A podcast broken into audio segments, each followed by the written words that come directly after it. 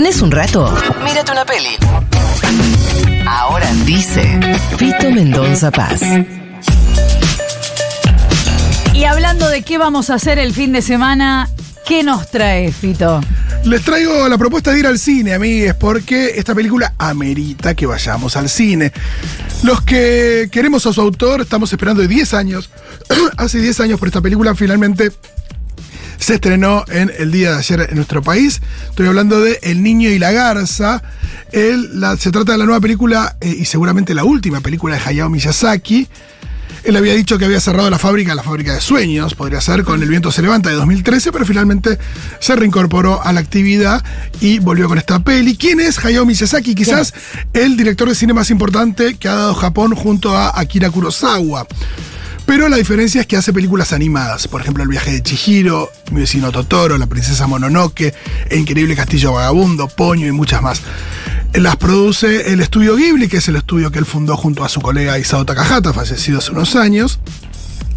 ¿Cuáles son las características del cine de, de Miyazaki? Primero que se preserva la animación tradicional, la animación en 2D, la animación con lápiz, con acuarelas, sin ningún tipo de. o sí, algún, alguna incorporación de la tecnología de computadora, pero en las últimas películas y, y simplemente algunos retazos narrativas fantásticas, eh, mucha poesía visual, complejidad eh, de los personajes. Los villanos no son villanos en el cine de Miyazaki, sino que, muestran mucha más complejidad, mismo también sus héroes y sus heroínas, porque principalmente sus películas están protagonizadas por mujeres, siempre con temas universales, mensajes profundos, la guerra, el cuidado de la naturaleza, el duelo muchísimos temas eh, importantes en el cine Miyazaki. Bueno, y acá llega con su última película, se llama El chico de la garza, que es un ejemplo bastante completo de su cine. Eso está bueno, es como que toma prácticamente todos los elementos de su cine y en algún punto recuerda a cada una de sus películas. Tiene mucho sentido y eso es muy hermoso en una película que sería la última película de un director que ya tiene 82, 83 ah, años. la última, bien. Así que eh, la verdad que que uno puede encontrar guiños o elementos de películas anteriores en esta última película, eh, la hace especialmente atractiva. Tiene diferentes cosas en común con su cine. Por ejemplo, nos cuenta la historia de un chico que está atravesando un duelo, como por ese pasado, por ejemplo, con las chicas de mi vecino Totoro. La película transcurre a principios de los 40 durante la Guerra del Pacífico y ya en la primera escena vemos una tragedia que se produce en un bombardeo a la ciudad de Tokio eh, y el niño protagonista eh, pierde un ser muy querido y después se tiene que mudar a un entorno rural y eh, allí encarar una nueva vida.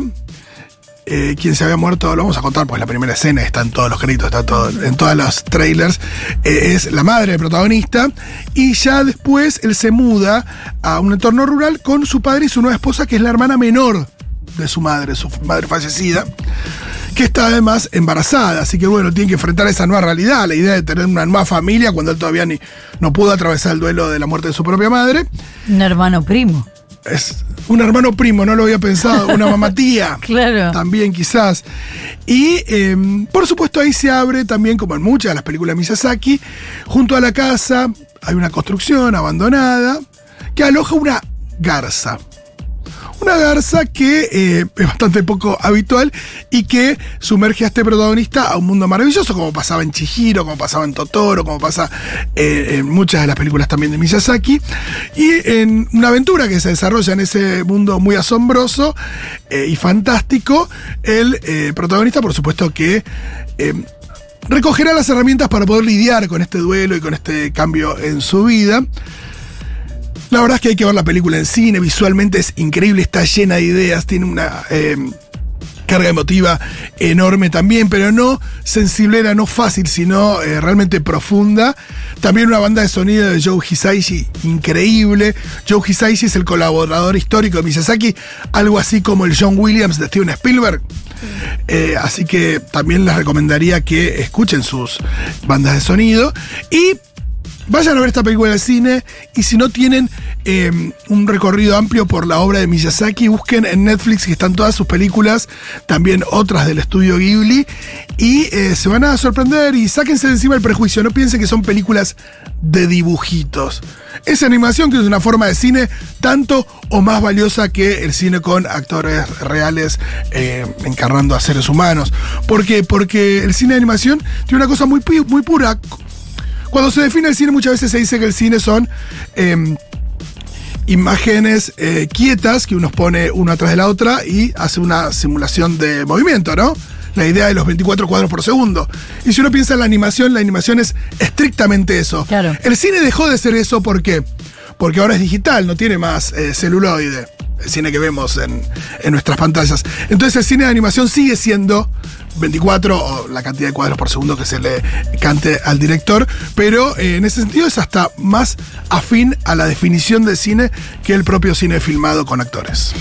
Qué lindo, recomendando Fito ir al cine para ir a ver cómo se llama la peli. El niño y la garza en sala de cine, creo que no están copias dobladas, tampoco es tan infantil la película Ah. como otras de Miyazaki, así que estén atentos a eso también. Muy bien, buena recomendación. Tenemos otro plan para sumarnos a este fin de semana.